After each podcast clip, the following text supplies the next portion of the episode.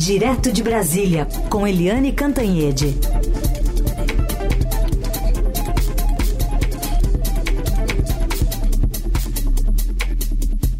Oi, Eliane, bom dia. Bom dia, Raíssen, Carolina, ouvintes. Bom dia, Eliane. Bom, vamos nos debruçar sobre a situação do, do Sérgio Moro, senador, que teve essa decisão ontem da Procuradoria Regional Eleitoral do Paraná, emitindo parecer favorável à cassação do mandato do senador. Queria te ouvir sobre essa acolhida de uma ação que fala que ele gastou bastante numa pré-campanha em 2022, mais do que poderia. Pois é, exatamente. O, a Procuradoria acatou né, a denúncia, digamos assim, ou o pedido de dois partidos que representam a polarização da política brasileira.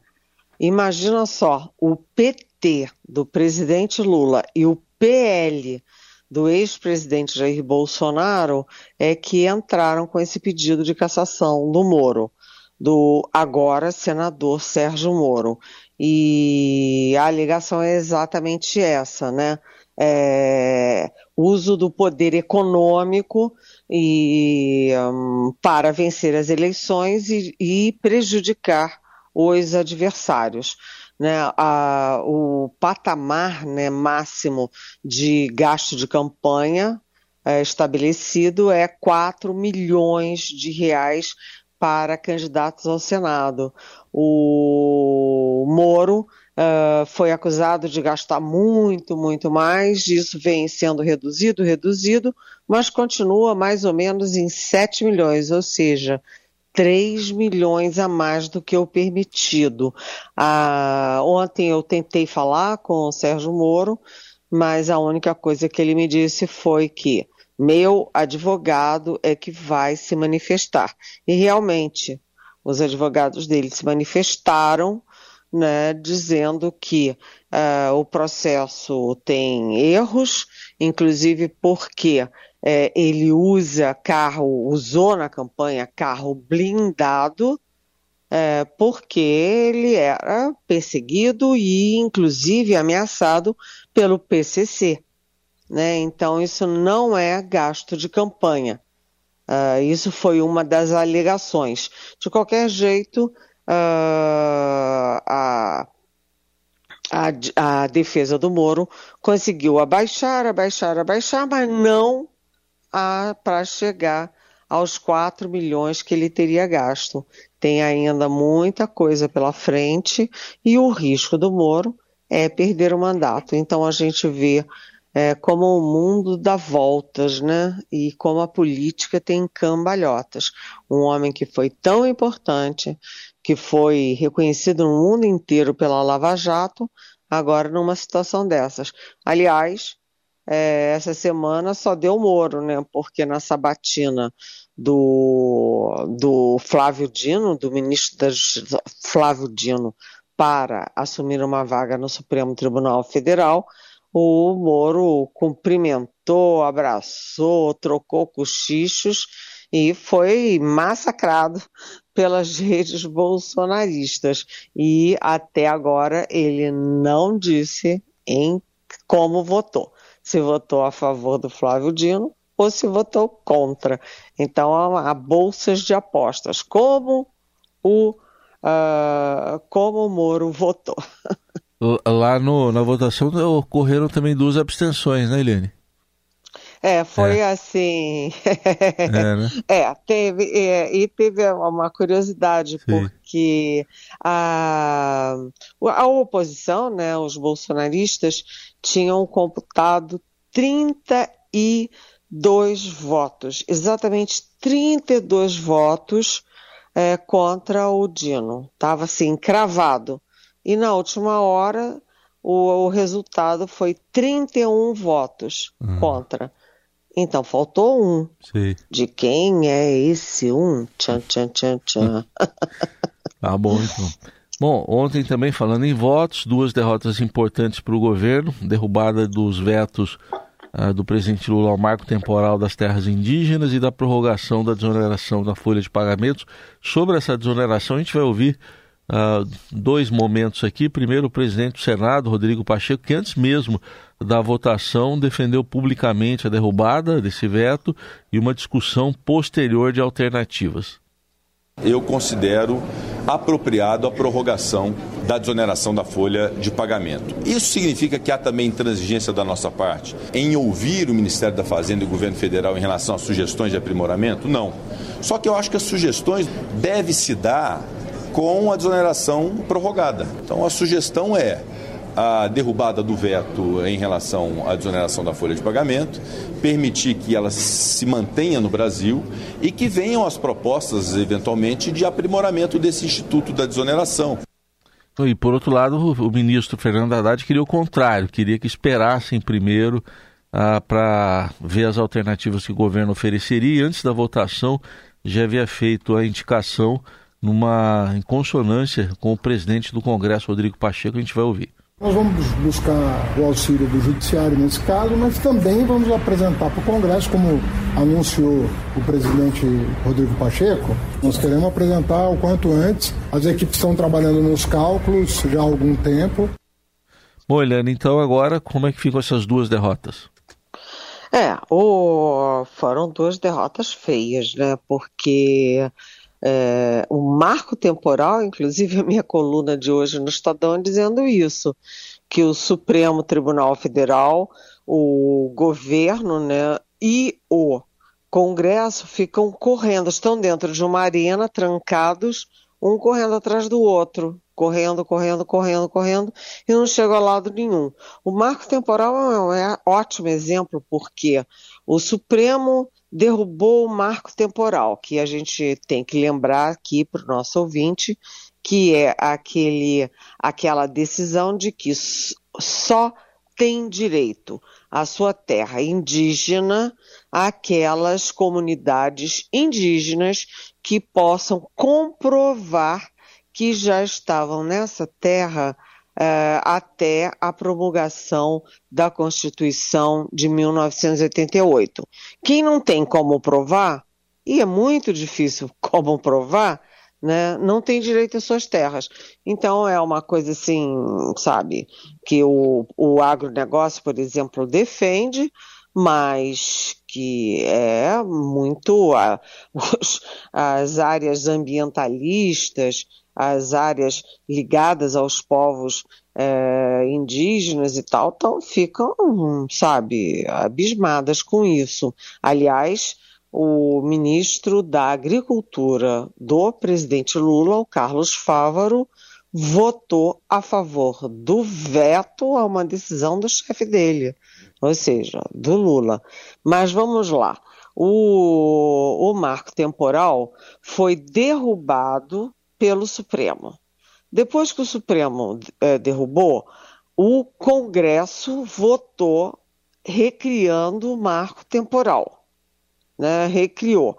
Depois que o Congresso recriou, o Lula vetou. E depois que o Lula vetou, o Congresso reativou, derrubou o veto do Lula e reativou. Ou seja, é gato e rato, né? E agora a coisa toda volta para o Supremo Tribunal Federal e essa vai ser fácil, porque o, o Congresso usou projeto de lei para derrubar uma decisão do Supremo, ou seja, um instrumento falho para derrubar uma decisão do Supremo. Então, judicialização. Já no caso da desoneração, é, me parece que o Fernando Haddad, o Ministério da Fazenda, comeram mosca, porque a negociação deveria ter sido antes da aprovação da prorrogação. E depois que já tinha perdido esse prazo, o Haddad perdeu o segundo prazo. A negociação poderia ter sido antes do veto do presidente. E em terceiro lugar, né? uh, perdeu o terceiro prazo, porque o Haddad poderia ter negociado antes da derrubada do veto. Então, ele comeu mosca, perdeu o timing, e o fato é o seguinte: é, com a decisão do Congresso, que aliás foi assim, de lavada. O governo perdeu de lavada. Né? O governo perde 25 bilhões de reais em arrecadação. E aí o que que acontece agora? O, o Haddad passou a tarde inteira trancado com a equipe para duas providências. Primeiro, entrar no Supremo uh, questionando o veto, a derrubada do veto. E o que, que eles querem com isso? Entrar no Supremo para conseguir uma liminar para suspender a derrubada do veto, para eles agora terem tempo de negociar com o Congresso. E negociar o quê? Negociar o seguinte, na base que o Rodrigo Pacheco falou, mantém a desoneração, mas com um cronograma para ir reonerando os setores num prazo de até cinco anos. E aí estudando setor a setor. Em vez de fazer é, de uma vez só para todo mundo igual, cada setor teria um prazo e teria taxas diferenciadas. Vamos ver quando que vai ser anunciada essa proposta do, do governo. Eliane Cantanhede segue conosco para falar sobre a reforma da Previdência. A promessa do presidente da Câmara, Arthur Lira, é votar hoje, Eliane. Já se, entrar, já se entrou ali num consenso entre Senado e Câmara por alguns ajustes que ficaram? Reforma, da, reforma tributária. Tributária. tributária. é, ontem teve um, foram horas e horas de reunião, pelo menos três horas de reunião uh, entre o presidente da Câmara, Arthur Lira, é, líderes e os dois relatores da reforma tributária, o do Senado, é, que foi o Eduardo Braga, do MDB, e o do, uh, da Câmara, que é o deputado Aguinaldo Ribeiro. É, os dois estavam é, acertando detalhes, um explicando para o outro como é que ficou aqui, como é que ficou ali é, e há todo o empenho para aprovação. Até porque o Arthur Lira, que andava meio, vamos dizer assim, ressabiado com o presidente Lula e com o governo, teve uma longa conversa com o Lula anteontem. Então, primeiro, Lula e, uh, e, e o Arthur Lira se acertaram. Aliás, o governo abrindo os cofres, né? Emenda bilhões para cá, bilhões para lá. E ontem essa reunião mais técnica. Ontem à noite eu perguntei para o presidente Arthur Lira se tinha chance de ser aprovada hoje. Ele disse que sim, mas que ainda é incerto não sabido. Ou seja, chance tem, mas ele não bateu o martelo de que será possível. Então, hoje, atenção à Câmara, uh, até porque é o seguinte: os líderes convocaram a sessão para hoje. Imagina, uma sessão numa sexta-feira, às vésperas do Natal, uh, e isso é porque uh, isso comprova né, o que o Arthur Lira me disse, que chance há. E a reforma tributária é uma forma, sabe, é, a fechar isso é uma grande vitória, não só do governo, mas do país ainda esse ano. Além disso, outra compensação para o veto de ontem da desoneração, né, uh, é que também caminha bem, está é, bem encaminhado a, aquele projeto que um, aquele projeto que, uh, enfim, muda a questão do subsídio das empresas uh, com ao, sub, ao ICMS que as empresas pagam. Então, vamos ver. Ontem duas derrotas. Vamos ver se hoje o governo consegue pelo menos duas vitórias. Muito bem. Eliane, outro assunto do dia, reunião de ontem, frente a frente, ficaram lá cara a cara os presidentes da Venezuela e da Guiana. E algum avanço você viu nesse encontro? Sim, primeiro o próprio encontro em si é um avanço. né, é abrir conversas. Vocês viram que até hoje é, o Putin e o Zelensky não nem trocaram nenhum olhar, só trocam bombas. Então, isso já é um avanço. Sentar, olhar olho no olho, uh, num, campo, uh, num campo neutro, que é São Vicente e Granadinas, uma, um país pequenininho, né, uma ilha no Caribe, e agora é, à disposição dos dois é, voltar a conversar.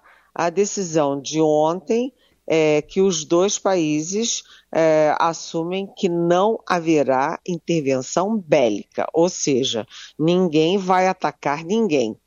Se o compromisso for cumprido, já é um golaço, mas é, a questão de Essequibo ainda está no ar, porque a Venezuela não abre mão de, de pegar ali uma boa, abocanhar um bom pedaço é, da, do território da Guiana, e a Guiana diz que sobre isso não tem discussão, não tem o que falar.